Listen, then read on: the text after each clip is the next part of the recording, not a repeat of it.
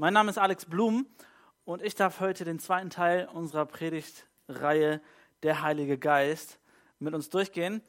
Ähm, das Thema der letzten Woche war der Heilige Geist und mein Glaube. Da hat Matthias drüber gepredigt. Und da ging es darum, was der Heilige Geist in unserem Glauben bewirkt, wie er uns hilft, wie er uns Dinge erklärt, wie er uns auf die richtigen Wege führt. Und ich finde das richtig cool, dass wir ähm, das Thema Heiligen Geist nicht so an, einem Wochen, an einer Woche runterrocken, sondern Pfingsten kommt zwar nächste Woche, aber wir haben das auf vier Wochen gestretched. Und so ist nämlich heute das Thema, ein anderes, der Heilige Geist und meine Schwachheit. Der Heilige Geist und meine Schwachheit. Wenn es um das Wort Schwachheit geht, da hat jeder so andere Vorstellungen. Jeder denkt so, ja, hey, da habe ich meine Schwachheit oder da fällt mir etwas schwer. Jeder verbindet mit dem Begriff Schwachheit etwas anderes. Und ich dachte, um das mal so ein bisschen darzustellen, Schwachheit oder die unterschiedlichen Verständnisse davon sind vielleicht wie ein unterschiedliches Verständnis von einer Jogginghose. So, jeder von uns hat vielleicht ein unterschiedliches Verhältnis zu einer Jogginghose. Für die einen ist das so ein Ding, was man zu Hause anzieht, ist gemütlich, dann kommen auch keine Gäste mehr oder Freunde. Keiner darf mich so sehen, wie ich hier rumlaufe. Äh, Jogginghose gehört nach Hause. Für andere ist Jogginghose so, ein, so einfach Sportbekleidung oder die nächsten sagen, hey, Jogginghose ist voll modern. Das gehört auf die Straße und sogar in der Kirche trage ich Jogginghosen. Jeder hat da so einen anderen Bezug zu. Vielleicht hältst du es auch eher wie äh, Karl Lagerfeld, der sagt, Wer eine Jogginghose trägt, hat die Kontrolle über sein Leben verloren. Ich weiß es nicht, wo du dich befindest, aber so ähnlich ist es mit Schwachheit, okay? Jeder hat so andere Definitionen. Für die einen ist es voll okay und die erzählen davon und alles ist gut und für die anderen bloß nicht drüber reden, darf keiner wissen. Schwachheit ist aber nichts, was wir uns wünschen. Es ist nichts, wo wir sagen, ah, yes, ich liebe es, schwach zu sein. Macht keiner. Wer will schon schwach sein oder Schwachheit in seinem Leben spüren? Für mich ist das das ist ein Part der Schwachheit, jeden, jeden Morgen ein Kampf, früh aufzustehen. Ich stehe gern früh auf. Ich mag das, wenn ich vor allen anderen wach bin und die Vögel noch nicht mal zwitschern und es noch dunkel draußen ist. Dann habe ich das Gefühl, ich habe schon was geschafft, bevor alle anderen ihren Tag beginnen. Aber meine Schwachheit, mein Kampf ist jedes Mal aufs Neue. Fängt schon am Abend an, nämlich wenn du zu spät ins Bett gehst, kannst du auch nicht früh aufstehen. Ich zumindest nicht so gut. Aber vielleicht sind es auch ganz andere Dinge. Umgang mit deinen Mitmenschen. Es kann eine Schwachheit sein, wenn du da gemein bist. Vielleicht mit deinen Kindern, wo du mal wieder laut geworden bist oder, keine Ahnung, mit deinem Ehepartner oder, oder Freunden. Schwachheit kann sein bei deinen Essgewohnheiten, bei, deinem, bei deinen Gedanken, die dir durch den Kopf gehen, dass du denkst, oh, ich falle immer wieder in die gleichen Denkmuster. Es kann alles Mögliche sein oder anlässlich des Muttertages heute deine Schwachheit wieder erkannt. Oh, ich habe meiner Mutter viel zu wenig gesagt, dass ich sie mag, dass ich sie lieb habe, dass ich ihr dankbar bin. Kann auch eine Schwachheit sein. Heute hast du die Gelegenheit dafür, das äh, wieder aufzuholen. Paulus drückt das ganz spannend aus. In Römer 7, Vers 15 sagt er, und wir können uns da alle irgendwie mit reinversetzen, ich verstehe selbst nicht, warum ich so handle, wie ich handle. Denn ich tue nicht das, was ich tun will, im Gegenteil, ich tue das, was ich verabscheue. Ich finde, das ist so lebensnah und so, ah, danke Paulus, dass du es endlich mal aussprichst. So. Ich fühle mich genauso. Ich tue das, was ich eigentlich nicht will und das, was ich will, das verabscheue ich eigentlich. Ich möchte heute die Begriffe von Schwachheit oder unsere, unser Verständnis von Schwachheit ein bisschen sortieren, ähm, denn wir haben in unserem Sprachgebrauch unterschiedliche Vorstellungen. Und die Bibel hat dazu aber auch ihre ganz eigene äh, Auslegung oder Bedeutung von Schwachheit. Der erste Punkt findet ihr auch auf eurem Predigt-Outline, heißt Schwachheit als Sünde.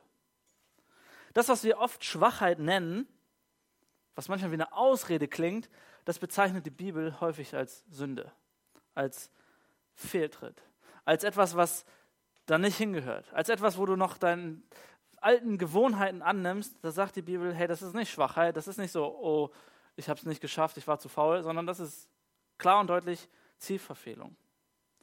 Dazu wollen wir uns Römer 7 einmal angucken, nämlich ab Vers 5. Dort sagt Paulus, denn als unser Leben noch von unserer eigenen Natur bestimmt war, wirkten sich in allem, was wir taten, die sündigen Leidenschaften aus, die vom Gesetz geweckt wurden. Und die einzige Frucht, die das brachte, war der Tod. Vielleicht einmal kurz zur Erklärung, wenn dort steht, unsere eigene Natur, in manchen Bibelübersetzungen lesen wir so das Fleisch, das was, äh, also, denn als unser Leben noch von unserem Fleisch bestimmt war. Damit ist nicht Haut und Knochen gemeint, sondern das, was vorher so unser Leben war. Manche übersetzen das mit eigener Natur, alter Mensch, äh, unsere, unser eigener Mensch. So, aber das soll einfach nur bedeuten, es gab eine Zeit, in der wir nicht von Gott bestimmt waren, sondern von uns, von unserem Inneren. Und dann sagt er, da wirken sich die Leidenschaften aus. Das Gesetz hat es erst geweckt oder uns klar gemacht, dass da Sünde ist. Um euch das vielleicht kurz zu verdeutlichen, ähm, ich habe schon seit meiner Kindheit an, fällt es mir schwer, äh, mit Rechtschreibung klarzukommen. Ich weiß nicht, ob das Legasthenie schon ist oder äh, einfach nur eine Rechtschreibschwäche, keine Ahnung, ist ja auch egal, aber schon in der Grundschule fiel es mir schwer. Ähm, wenn so Diktate geschrieben wurden, das war ein Graus, das war schlimm. Ähm, und ich wusste, du, meistens in der Grundschule hat man ja schon so einen vorgefertigten Text, den musst du eigentlich nur auswendig lernen und dann diktiert der Lehrer das und dann passt alles war bei mir eher nicht so der Fall. Aber mir fiel das schwer, ich hatte auch kein Interesse zu lernen und manchmal habe ich mich auch gefragt, wie soll ich das bloß lernen, wenn Eltern oder, oder wenn man, wenn Wörter wie zum Beispiel Kind als Kind ausgesprochen werden, aber mit D am Ende geschrieben werden, also Kind. So, und dann dachte ich, hä, das gibt doch gar keinen Sinn, warum soll ich das jetzt mit D schreiben, wenn es mit T gesprochen wird? Ich erinnere mich noch wie heute. Ziel mit H, König mit CH, all diese Dinge, das war für mich kein, kein Spaß. Ja, ihr lacht. Was mich dann wirklich verurteilt hat, wo ich gemerkt habe, okay, ich komme nicht drum rum, war nämlich ein Gesetz, was mich verurteilt hat, nämlich der Duden. Da wusste ich, okay, jetzt ist vorbei. Kind wird wirklich mit D geschrieben und König mit G. Und dieses Buch, dieser Duden, hat mir klar gemacht, Alex, das sind Fehler in deinem Leben. Der Duden ist gut, die Rechtschreibung ist gut, aber Alex, du musst was ändern. Sonst kriegst du nur Vieren und Fünfen und Sechsen. Das war auch meist der Fall. Ich glaube, über eine Vier bin ich im Diktat nie hinausgekommen. Also nach oben hin schon, Richtung 5 und 6. Aber das war echt nicht meine Stärke. Und ich wusste, diese Regeln, die, die führen mir meine Fehlerhaftigkeit vor Augen. Und das ist das, was Paulus hier meint, wenn er sagt, das Gesetz führt uns unsere Sünde vor Augen. Da ist, Sünde war schon vorher. Ich habe vorher schon falsch geschrieben. Und das, die, der Duden ist gut, das Gesetz ist gut, aber es macht mir klar, wie falsch ich bin. Okay, das ist das, was Paulus hier meint. Es eröffnet uns die Augen für das, was falsch ist. Es klagt uns quasi an. Und ich kriege schlechte Noten. Vers 6 sagt er aber, jetzt aber, wo wir dem Gesetz gegenüber gestorben sind, das uns gefangen hielt, unterstehen wir ihm nicht länger. Das Gesetz hat von uns gefordert, was richtig und falsch ist, aber wir konnten es nicht leisten. Er sagt, Jesus hat dieses Gesetz erfüllt. Vielleicht können wir das auf Duden und erste bis vierte Klasse ummünzen und sagen, Jesus ist vielleicht der Nachbar, der neben dir sitzt und sagt, Alex, du hast richtig schlecht gerade geschrieben. Ich, ich nehm, übernehme die Verantwortung. Wir tauschen Hefte. Ich kriege deine fünf und deine sechs, aber du gehst hier mit einer Eins raus. Vielleicht ist das so das Beispiel, wo Jesus sagt, hey, ich übernehme deine Fehler. Das Gesetz ist nach wie vor da. Es, ist, es hat seine Gültigkeit, es ist gut. Aber ich lebe jetzt nach, einem, nach einer anderen Regel. Ich bin diesem Gesetz gestorben, weil ich jetzt durch diesen Schulnachbar, durch Jesus Christus, der meine fünf und sechsen trägt, durch ihn leben kann. Jesus hat das also erfüllt. Und dann geht es weiter, Vers 6. Wir stehen jetzt nicht, wir stehen jetzt im Dienst einer neuen Ordnung, der des Geistes, und unterstehen nicht mehr der alten Ordnung, die vom Buchstaben des Gesetzes bestimmt war. Also Paulus sagt, hey, wir leben jetzt nach einer neuen Ordnung. Okay? Die Ordnung lautet nämlich, du hast etwas verborgt, aber wir tauschen die Hefte. Ich stehe dafür gerade, für das, was du falsch gemacht hast. Du musst keine Konsequenzen tragen. Das ist die neue Regel. Okay? Und das ist eine Frage von dessen, ob wir das annehmen oder nicht, ob wir das wollen oder nicht, ob wir sagen, nein, ich probiere und schaffe und mache und tue und ich, ich äh, muss mir meine Noten selbst erarbeiten. Das Ding ist, ich habe irgendwann gelernt, dass man Kind mit D schreibt und König mit G und Ziel ohne H und so weiter. Ähm, und ich habe das gelernt und bin vorangekommen, aber irgendwann auch in der Schule weitergekommen und dann hat man Aufsätze geschrieben. Dann gab es neue Regeln, neue Dinge, die ich beachten muss, die ich richtig machen muss. Zitate, Aussprüche, auch wichtig. Und irgendwann ist man im Studium, kommen lauter Fremdwörter dran. Es, gibt immer, es geht immer weiter mit Dingen, die wir vielleicht lernen und akzeptieren und verstehen. Und das Gesetz führt uns immer wieder vor Augen, hey, da sind trotzdem Fehler. Du, du wirst besser, aber du machst trotzdem Fehler, kommst nicht drum herum. Wenn wir das akzeptieren, dann sagt 2. Korinther 5, Vers 14, bei allem ist das, was uns antreibt, die Liebe von Jesus Christus. Die Liebe von Christus, weil er für uns gestorben ist. Bei allem, dass wir sagen, Jesus, bitte, tausch die Hefte mit mir, ist es dieses Danke, dass du meine Konsequenzen trägst. Danke, dass du dein Leben aufgegeben hast. Und das ist die Motivation, die, die uns antreibt zu sagen, okay, wenn da schon jemand ist, der mit mir freiwillig die, die Konsequenzen tauscht, hey, dann gebe ich mir Mühe, Dinge richtig zu machen. Gebe ich mir Mühe, es, ähm, meine Aufgaben vernünftig zu machen. Dann lerne ich, dann, dann möchte ich in der Schule sein und das richtig machen. Und trotzdem werde ich es immer wieder in Anspruch nehmen müssen, dass Jesus für mich bezahlt hat. Der Merksatz für uns, der jetzt schon hier reinpasst, ist, deine Schwachheit ist keine Ausrede. Deine Schwachheit ist keine Ausrede, das, sondern deine Schwachheit ist vielleicht manchmal viel eher Sünde. Das ist nichts, wo du sagen kannst, ach, das ist mir jetzt so passiert und ich weiß, ich habe da so einen Schwachpunkt, Neid, habe ich mit zu kämpfen, nicht so schlimm, Zorn, Eifersucht. Mein Temperament, das ist keine Ausrede, sondern das ist der Grund, warum Jesus für dich gestorben ist. Das ist der Grund, warum Jesus mit dir die Hefte tauschen will. Das ist der Grund, warum Jesus dir Freiheit geben möchte. Und das treibt uns an. Deine Schwachheit, mach es nicht zu einer Ausrede. Oh, ich habe es nicht geschafft. Sondern bekenne es und nimm das gute Ergebnis von Jesus an, das, was er für dich schon längst gegeben hat. Punkt 2. Schwachheit von gestern. Okay? Schwachheit ist etwas, da sagt äh, Paulus, das ist eigentlich eine Sache von gestern. Wenn wir das auf Lüge beziehen oder auf, auf Sünde beziehen, das ist eine Sache von gestern. Ich habe festgestellt, gerade vor zwei Wochen wieder, dass es richtig gut ist, wenn man korrigiert wird. Wenn man so jemanden hat, der hinter einem steht und sagt, pass auf, das war nicht so gut, mach das anders, mach das richtig. Ähm, wir kennen das alle aus der Fahrschule. Was bin ich froh, dass es Fahrschulen gibt und nicht jeder einfach so losgelassen wird. Ähm, ist, glaube ich, nicht so sinnvoll das ist gut, jemanden zu haben, der dich korrigiert und sagt, hier Gas geben, hier bremsen, rot bedeutet stehen bleiben. Ähm, und was ich vor zwei Wochen gemerkt habe, ich hatte ähm, schon in meiner ganzen Kindheit und Jugendzeit, als wir Umzüge gemacht haben, gerade mit meinem Papa zusammen, hat er mir immer gesagt, Alex, wenn du irgendwas aus Holz transportierst, leg ein Tuch dazwischen. Leg eine Decke dazwischen, äh, ist vielleicht nicht dein Schrank, nicht dein Tisch, aber derjenige wird sich richtig ärgern, wenn du einfach nur aus Faulheit irgendwelche Macken reingemacht hast, weil da irgendwelche Schrauben aneinander gekratzt haben und so weiter.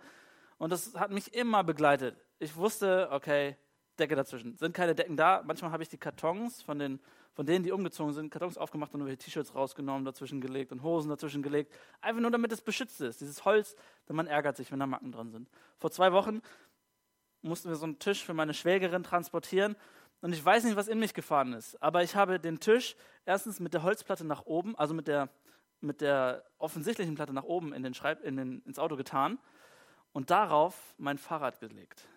So, und mein Fahrrad, das hat so eckige Kanten, gerade das Pedal sehr, sehr eckig und ich dachte, ich bin schlau. Mein Papa hat gesagt, leg eine Decke dazwischen. Also habe ich eine Decke dazwischen gelegt, die ungefähr so dünn war.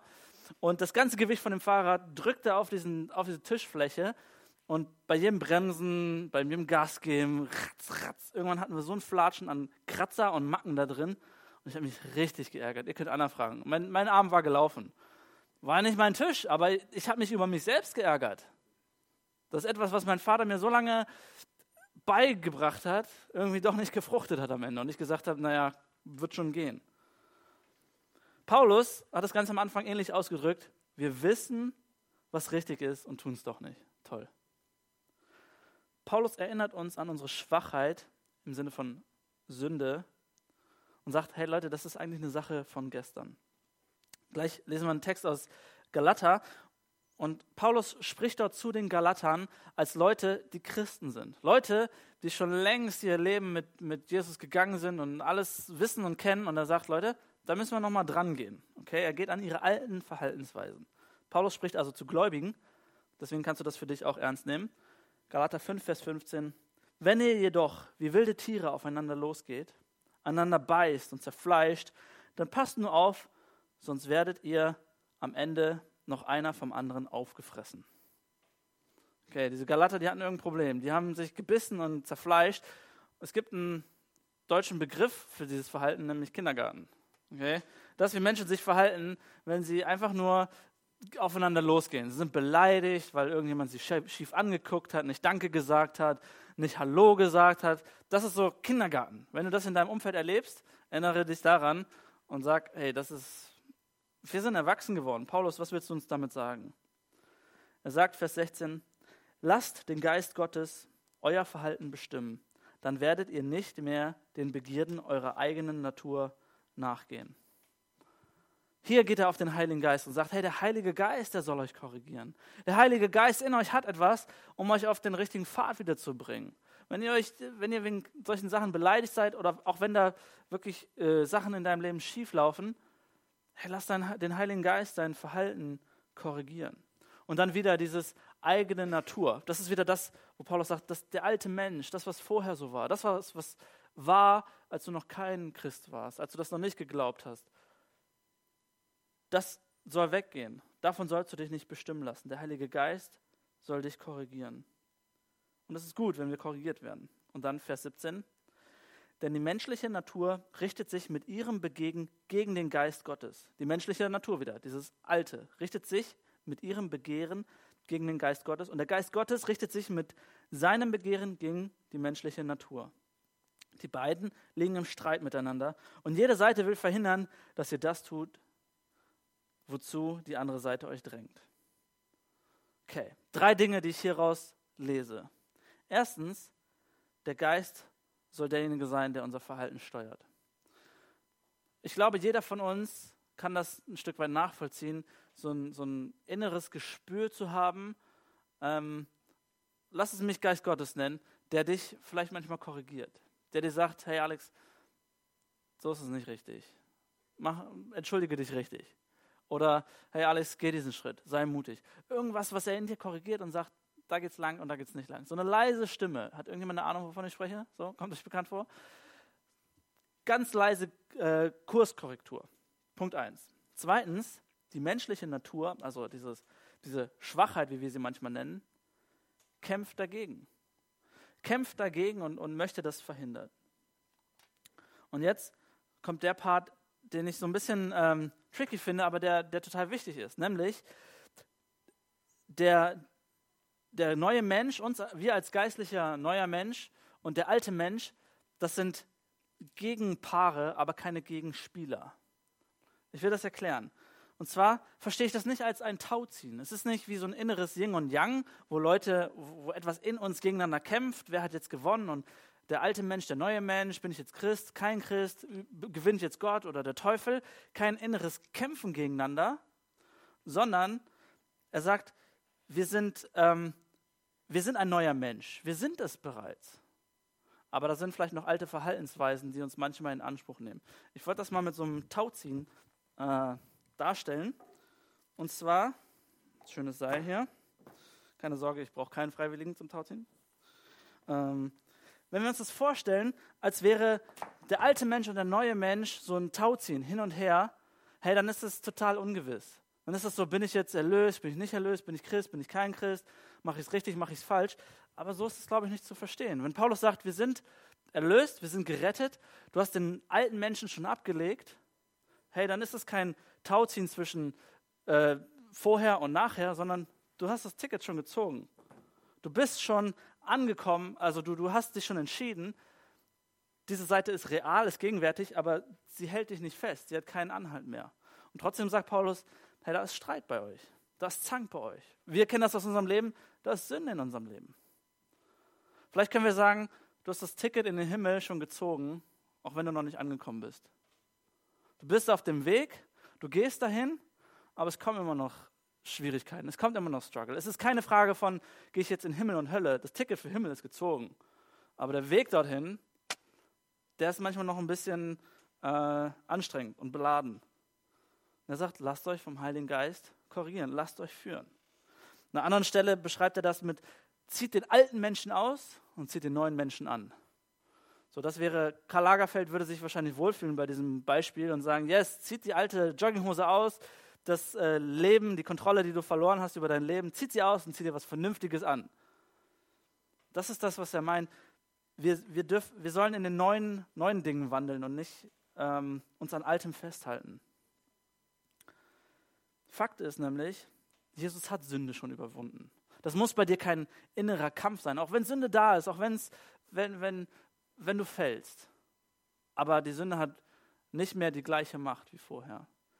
Jesus hat Sünde überwunden. Du bist ein neuer Mensch. Du hast deine alte Natur abgelegt. Und du lebst gern nach diesem Maßstab, nach dem Maßstab, den Jesus geschenkt hat. Wenn wir also sagen, hey, deine Schwachheit ist keine Ausrede, dann heißt das, du bist erwachsen. Du bist erwachsen, du bist reif genug, du hast dich schon längst entschieden. Du bist vielleicht, gehst schon lange in eine Kirche, gehst in die MGE, du bist schon Christ, bist vielleicht sogar schon getauft. Du hast dich entschieden, du bist erwachsen, du kannst es nicht mehr als Ausrede nennen. So, ach, ist halt so eine alte Angewohnheit. Zieht nicht mehr. Keine Ahnung, ich, ich bin halt so. Ich kann das einfach nicht lassen. Das zieht als Ausrede nicht. Sondern wir sollen uns vom Heiligen Geist bestimmen lassen. Das, was wir manchmal Schwachheit nennen, das nennt die Bibel Sünde und ähm, ja, Fehler. Der alte Mensch, die menschliche Natur, das, was du vor, vor Jesus oder außerhalb von Jesus lebst. Ein Leben außerhalb. Aber der Heilige Geist will dich auf, auf, auf neuen Kurs bringen. Der dritte Punkt lautet Schwachheit als Umstände. Schwachheit als Umstände. Das ist der Begriff, den Paulus viel eher gebraucht. Wenn, wenn Paulus von Schwachheit redet, redet er von seinen Umständen. Matthias hatte letzte Woche ähm, über den Heiligen Geist und unseren Glauben gesprochen und an einer Stelle erwähnt, dass der Heilige Geist uns in unserer Schwachheit Stärke gibt, nämlich wenn wir mit Flehen und Seufzen vor Gott kommen. Wenn wir gar nicht mehr weiter wissen, wie wir beten sollen, dann tritt der Heilige Geist in unsere Schwachheit ein. Und wenn du dich jetzt fragst, oh, was war da nochmal der ganze Kontext, hör dir die Predigt nochmal auf unserer Seite an. Aber darum geht es, dass der Heilige Geist in unserer Schwachheit wirken will. Das Beispiel von Paulus aus 2. Korinther 12, Vers 8. Er sagt, dreimal habe ich deswegen zum Herrn gebetet und ihn angefleht. Der Satansengel möge von mir ablassen. Doch der Herr hat zu mir gesagt, meine Gnade ist alles, was du brauchst. Denn meine Kraft kommt gerade in der Schwachheit zur vollen Auswirkung.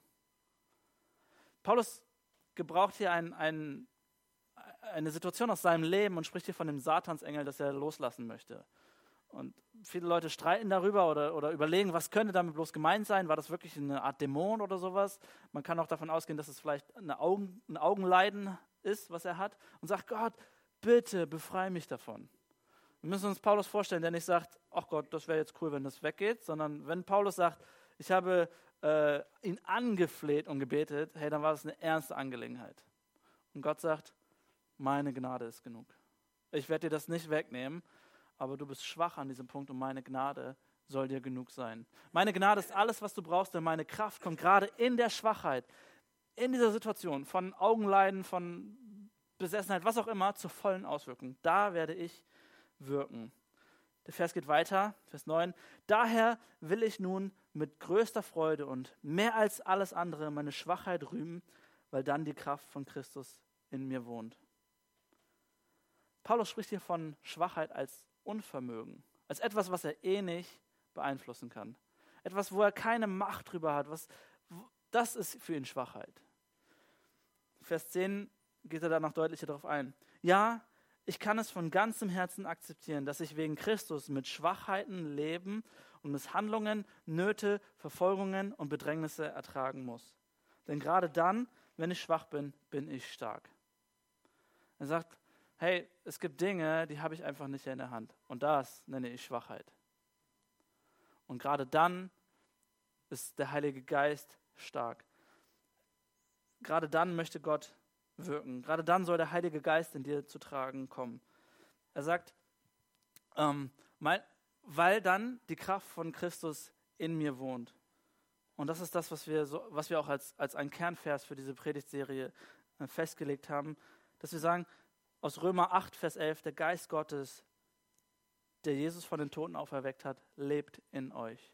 Das ist das, worauf Paulus sich bezieht und sagt, knallhart, Jesus Christus ist gestorben, er war tot und da ist dieser Geist Gottes, der ihn von den Toten auferweckt hat. Und dieser Geist lebt in dir und dir und dir und dir. Er lebt in uns. Wie stark ist das? Und dieser Geist der soll uns in unserer Schwachheit helfen. Da helfen, wo wir eh nicht weiter können, wo wir nicht weiter wissen, wo wir keine Handhabe drüber haben, wo deine, deine Familiensituation nur noch Chaos ist, wo deine finanzielle Situation vorne und hinten nicht passt, wo du verzweifelst, wo du nicht weiter weißt. Es ist nicht unbedingt Sünde gemeint. Es ist diese Schwachheit gemeint, wo, wo der Heilige Geist uns eine Antwort sein möchte. Nochmal, Schwachheit ist dieses Unvermögen, dieses, diesen keinen Einfluss haben. Der eine oder andere weiß von euch vielleicht, dass ich gern Brettspiele spiele. Je komplizierter und länger so ein Spiel dauert, desto besser. Ähm, das schließt manchmal viel zu viele Mitspieler aus, was ein bisschen schade ist, dann sitze ich allein da. Aber ich spiele gern und gewinne auch gern, aber ich möchte von mir behaupten, ich bin auch ein guter Verlierer. Wenn ich so drei, drei Stunden lang gespielt habe mit Leuten und am Ende habe ich verloren, dann denke ich so, ja, okay, Hauptsache es hat Spaß gemacht. Cool, dass wir Gemeinschaft hatten, cool, dass du da warst, ähm, hat echt Spaß gemacht.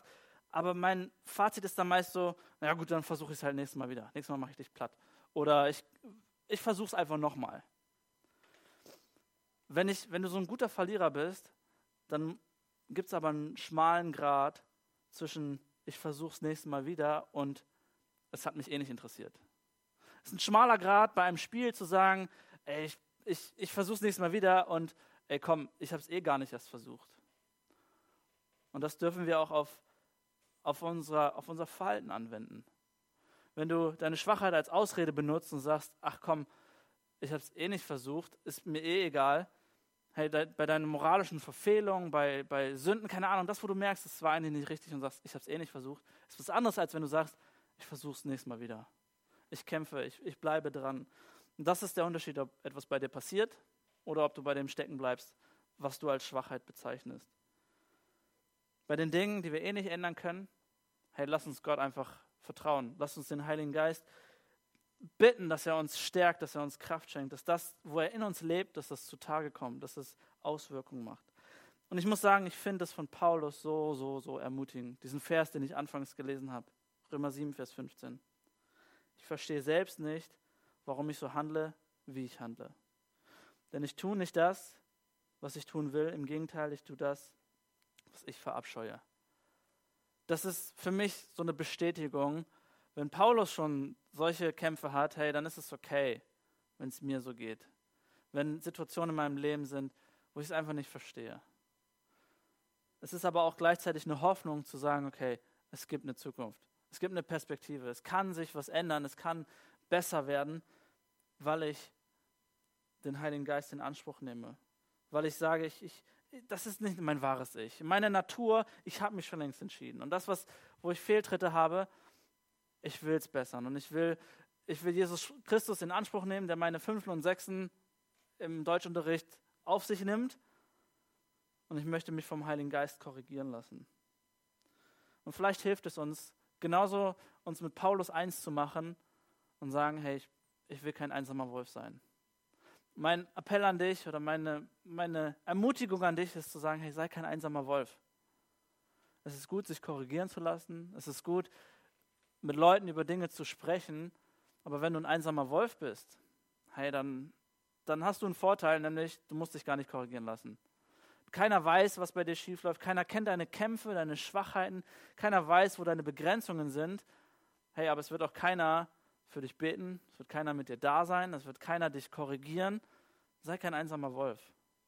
Sei keiner, der, der sich so zurückzieht. Und wenn du nirgendwo in der Gemeinschaft bist, hey, dann, dann wird da auch nicht viel passieren.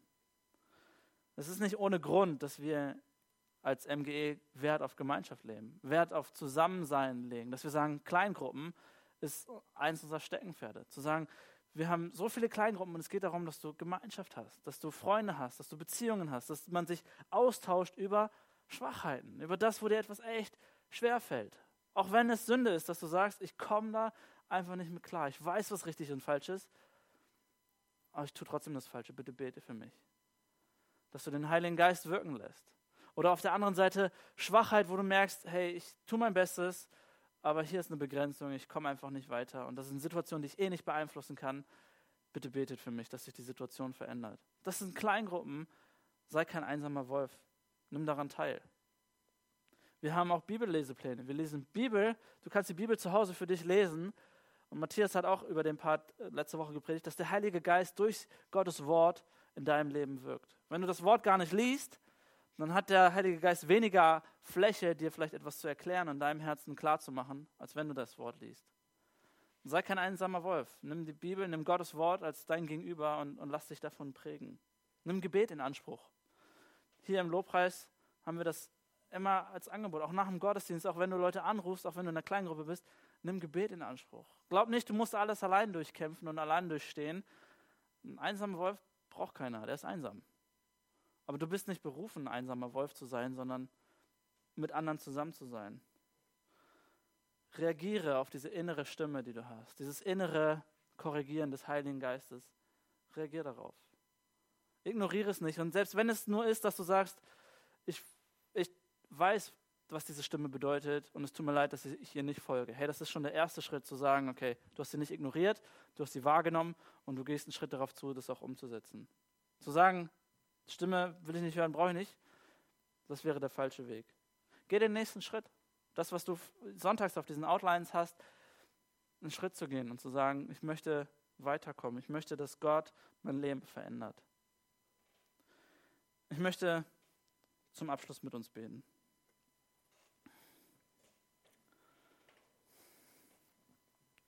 Gott, ich danke dir dafür, dass du unsere Schwachheit genau kennst, dass du unsere Schwachheit siehst und dass du so gnädig mit uns bist. Ich danke dir dafür, dass du geduldig mit uns bist und dass du uns so viel mehr mit Liebe überhäufst als mit Verurteilung. Ich danke dir dafür, dass wir an manchen Stellen auch ja, unsere Schwachheit bekennen dürfen, schwach sein dürfen, weil du stark für uns geworden bist. Danke dir dafür, dass unsere Fehler nicht auf ewig Fehler bleiben, sondern dass du sie nimmst und dass du die Konsequenzen dafür gezahlt hast und sagst, ja, dafür bist du fehlerlos, dafür bist du frei, dafür, ja, habe ich schon bezahlt. Gott, ich danke dir dafür, dass du ja nicht sagst, wir müssen fehlerlos sein oder wir dürfen niemals Schwäche haben, sondern du willst uns ja lehren und zeigen, wie wir damit umgehen können.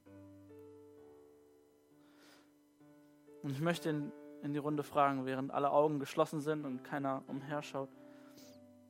Bist du vielleicht heute hier und sagst, hey, ich brauche diese Gnade. Ich brauche diese Vergebung für meine Schwachheit, für diese Ausrede, wo es eigentlich in Wirklichkeit echt Sünde ist, wo es Fehlverhalten ist.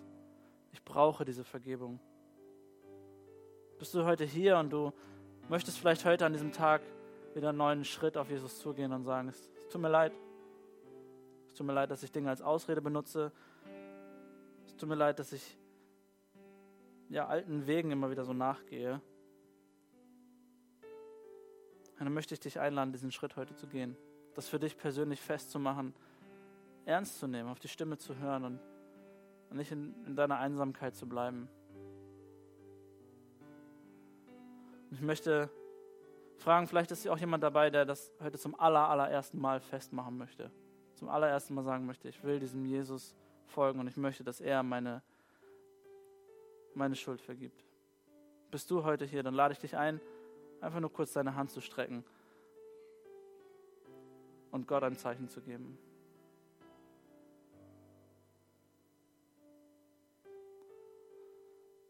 Ich möchte alle anderen fragen, bist du vielleicht, hast du Lebensbereiche bei dir, wo du dich wie ein einsamer Wolf verhältst? Sind da Dinge, die du dir schön redest, wo du Ausreden hast, wo du deine Schwachheit uminterpretierst und sagst, ist ja halb so wild? Aber in Wirklichkeit lässt du dich nicht korrigieren. In Wirklichkeit teilst du das gar nicht mit, weil du Angst hast, was andere über dich denken. Lass mich dir sagen, du bist nicht allein. Dir, du bist nicht der Einzige, dem es so geht und du bist nicht der Einzige, der, der Angst vor solchen Dingen hat. Ich möchte dir sagen, wie Paulus, ich verstehe selbst nicht, warum ich so handle, wie ich handle. Denn ich tue nicht das, was ich tun will. Im Gegenteil, ich tue das, was ich verabscheue. Und wenn du heute hier bist, ich möchte auch für dich einfach nur kurz beten. Ähm, und lade dich ein, mir vielleicht ein Zeichen zu geben, dass ich für uns beten kann. Wenn du Schwachheiten in deinem Leben loswerden möchtest, möchte ich dich segnen. Ist da jemand?